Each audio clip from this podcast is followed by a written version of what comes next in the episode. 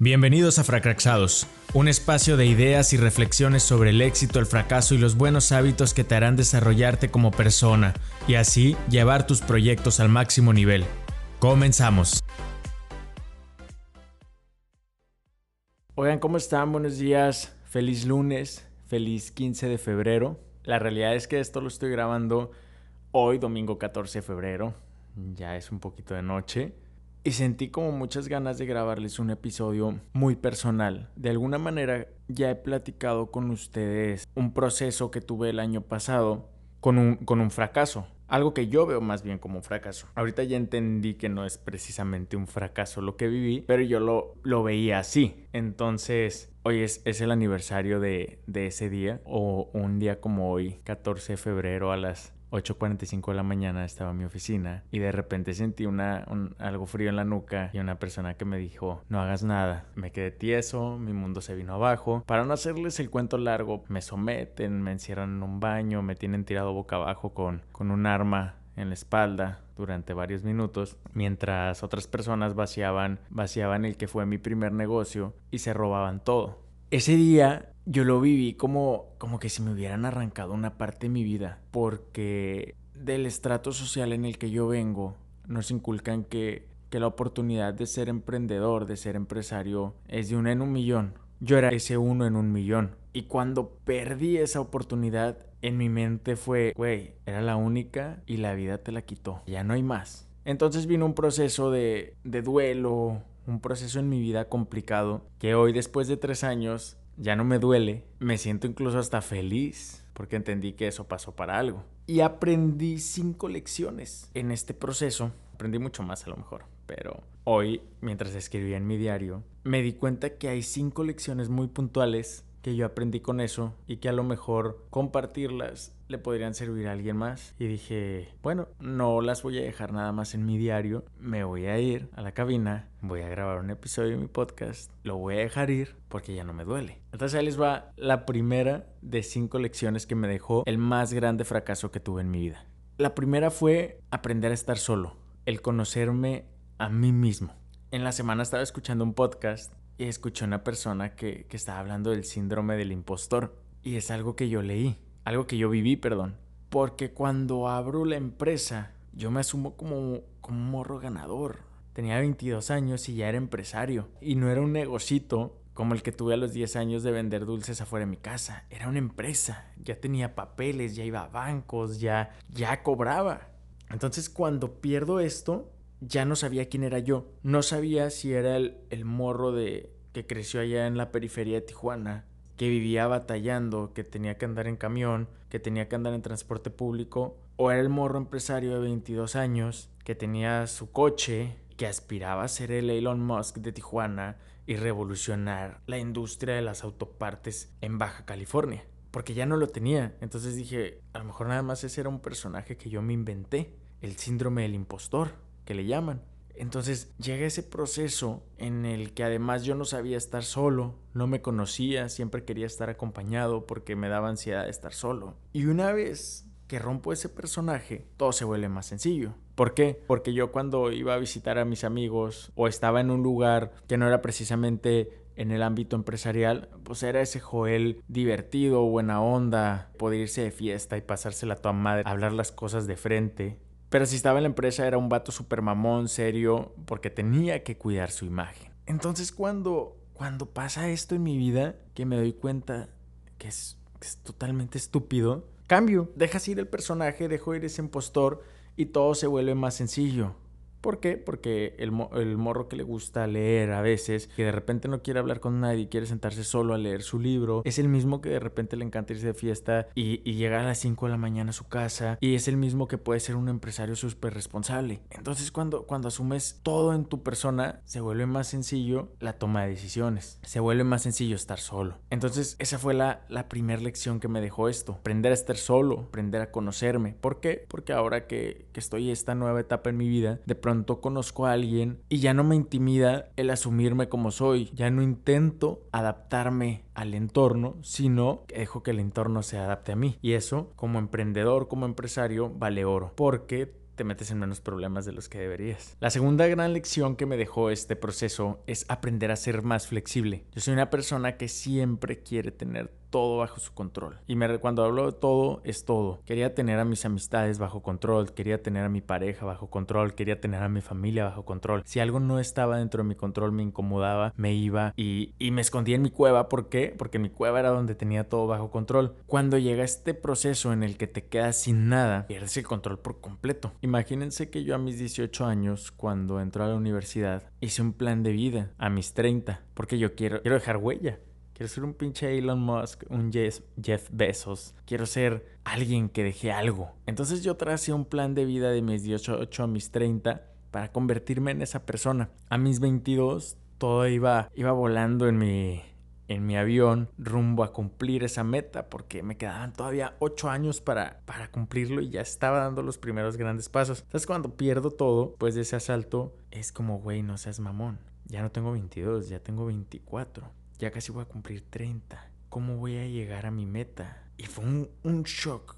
Fue un shock que me duró un año cada que hacía algo, lo hacía pensando en que pues ya no iba a cumplir mi meta, que ya nada tenía sentido. Y decía, güey, ¿qué pedo contigo? Tienes que aprender a no tener el control de las cosas. ¿Qué hice? Empecé a juntarme con gente. Ahí es donde viene Inter, que me invitan a, ser candidato a, a, diputado por el partido de Baja California. Pero iba a ser una campaña en donde yo no tenía nada en mi control, porque yo no había planeado todo, porque yo no tenía el recurso económico, porque no había la estructura electoral. Y dije, va, me la juego. Y esa campaña me me enseñó a ser flexible. En esa campaña yo no tenía un guion de todos los días porque pues no había equipo, porque no había todo lo que se requiere para una campaña y lo usé como, como un proceso y hoy en día vale oro. Porque ahora que estoy en, en esta nueva empresa, todos los días salen cosas nuevas. Y entonces cuando ese Joel antes se estresaba, lloraba, porque había días que del estrés yo me metía a los baños, lloraba, me encabronaba, patealeaba y decía, ni madres, güey, tú tienes que seguir adelante. Pero hacía todo un pedo monumental,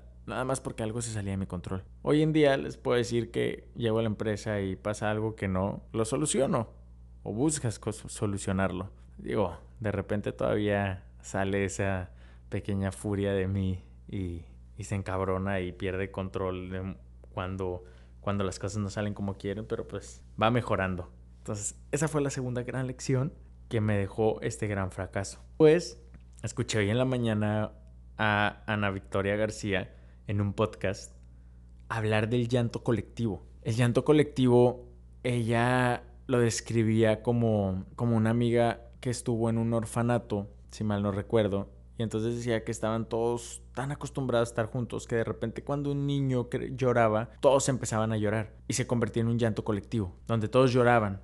No había razón, pero todos lloraban. En esta parte de mi vida, que yo estaba frustrado, que yo ya no era empresario, que ya, ya no era exitoso o al menos yo no me asumía como tal, me empecé a rodear de personas que yo quería que me dijeran que estaba bien fracasar, que estaba bien no ganar, que no pasaba nada. Y entonces todos llorábamos. Yo no tenía razón para llorar a lo mejor, pero lloraba. Y me asumía como un fracasado porque todos se asumían como fracasados. Y entonces ya no tenía sueños, ya no estaba, ya no tenía aspiraciones. Yo ya no, yo ya no soñaba con ser Elon Musk, sino con ser un excelente empleado, que no tuviera estrés y que la vida me fuera llevando. Subirme a una barca y, y tirarme al mar y que pasara lo que tendría que pasar. Que no tiene nada de malo pero no soy yo. El, asumirme como ese, ese perfil me estaba generando problemas. Entonces aquí aprendí que hay que alejarse de las personas que no te aportan nada en la vida y que en realidad te quieren jalar a su zona de confort para ser muchos y entonces ser parte de este llanto colectivo. Aprendí que tenía que acercarme más a donde yo quería estar, a perder el miedo, a volver a salir de mi zona de confort. Después, creo que la lección más importante de mi vida que me dejó esto es que todo pasa para algo.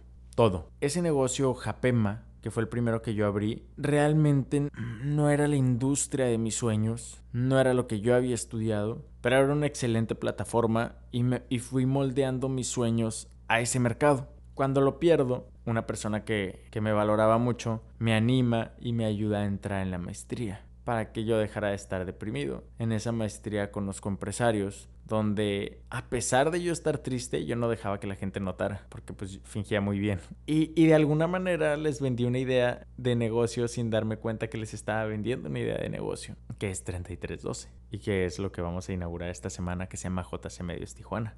Sin darme cuenta, el perder Japema, cerrar esa puerta, me abrió la puerta de mi sueño de verdadero. Este sueño de la industria creativa, de la publicidad, de la tecnología, de los grandes mercados, que a lo mejor no hubiera llegado si este vato no llega con una pistola y me agarra y pierdo todo y entonces me obliga a meterme una maestría. O sea, es, es, es, un camino bien cabrón que a lo mejor no van a entenderlo porque pues también está difícil que les cuente todo aquí detrás del micrófono, pero es lo más importante que me dejó esta lección. Todo pasa para algo. Entonces de repente ahorita yo ya me meto en un problema y digo, güey, vas a encontrar la solución y en tres meses vas a decir, ah, qué cagado, esa madre pasó por esto para traerme a esto. Creo que la, yo creo mucho en las energías. Creo que, que la vida tiene un, tiene un camino trazado para nosotros y que aunque nos queramos salir del carril, ahí va a estar para que nosotros regresemos. Toda mi vida yo quise ser empresario, toda mi vida quise cambiar industrias, toda mi vida he querido, desde pequeño cuando me dicen que si me voy a ir de, de México, que si me voy a ir a Tijuana, digo, no, es que yo quiero ser un referente, que en 50 años la gente diga, güey, ese morro cambió la industria ese vato le dejó algo bien cabrón a Tijuana, México. Y tener un libro por ahí y una calle con mi nombre. Ese es mi sueño. Y el, y el hecho de haber fracasado me acercó más a él. Entonces ahora cada que pasa algo, no significa que voy en un status quo. Pero ya no me deprimo, ya no me estreso. Ya entiendo que la vida tiene un camino para mí. Y que mientras yo me siga esforzando por llegar ahí, la vida me va a ir acercando. A veces de maneras que yo no voy a entender, pero me va a estar acercando. Entonces, un plus en esta lección es que nunca deje de luchar por mi sueño. La vida me va a llevar. La vida tiene un camino trazado para nosotros. Creo que es, lo más importante que, aprendí. Este cuatro. Y después el quinto. No sé por qué se me ocurrió esta frase ahorita mientras estaba escribiendo mis bullets. Probablemente la leí por ahí en algún libro y no me acuerdo en cuál. Entonces, si tú la habías leído y sabes de dónde es, dime para no asumir que es mía. Dice, necesito menos de lo que tengo, pero quiero más de lo que necesito. Cuando yo perdí todo, la gente trataba de convencerme de, que no me sintiera mal porque a final de cuentas tenía salud, porque afortunadamente estas personas no me dieron un balazo y no me mataron o no me dejaron con secuelas de algún ataque armado. Y entonces trataba de consolarme con eso, porque no necesitaba más de eso de lo que ya tenía, que era salud y que era comida. Pero la realidad es que yo quería más de eso que necesitaba. Quería perseguir mis sueños, quería ser grande, quería ser empresario. Quiero, porque todavía estoy en mi camino de... Y este... Y así lo asumí, porque de pronto a veces me decían como, no, es que eres demasiado egoísta, eres demasiado egocentrista, no puedes siempre buscar ir adelante. Y aprendí que claro que sí puedo. Es parte de mi naturaleza luchar y querer y tener. Y, y hoy me asumo como tal y soy feliz, tomo las decisiones que tengo que tomar. ¿Por qué? Porque estas cinco pequeñas lecciones, que a lo mejor ustedes ahorita las ven como, ah, está bien fácil, pero los invito a practicarlas. Los invito a que se conozcan a ustedes mismos, a que reconozcan su naturaleza y sobre todo a que en esta vida se la jueguen por eso que tanto quieren. Cuesta, duele, van a llorar, pero van a llegar, porque hay un camino trazado para todos nosotros. Esas fueron las cinco, cinco lecciones que, que, yo más aprendí y que la neta espero que les sirva de algo porque se los estoy compartiendo de corazón. Igual que ahorita ya me voy a salir poquito del tema, pero les quiero contar, porque ya sé que, la que las, ustedes que escuchan Fracraxados son, son personas que, que al igual que yo se emocionan con el éxito de otros, que se motivan, que ven que alguien va lejos y lo quieren alcanzar y quieren hacer equipos. Esta semana estoy súper feliz de hecho, se me está enchinando la piel porque vamos a inaugurar JC Medios Tijuana y Fútbol para Todos. Es una empresa con la que nos asociamos de Guadalajara, en la que una de las hermanas de mi mamá es parte de y su esposo son personas muy especiales para mí porque porque me ayudaron cuando los tiempos económicos eran difíciles a que yo pagara los materiales para mi carrera, los consejos, demás, los apoyos que me dieron cuando perdí Japema, por ejemplo. Entonces es súper chingón ahorita la sensación de que voy a montar una empresa con ellos. Estoy muy emocionado porque yo estaba acostumbrado que cuando conseguía un éxito eran muy pocas las personas que me apoyaban. Y sí me sentía feliz porque a pesar de no tener apoyo lo lograba. Pero en este nuevo proyecto somos un chingo de personas.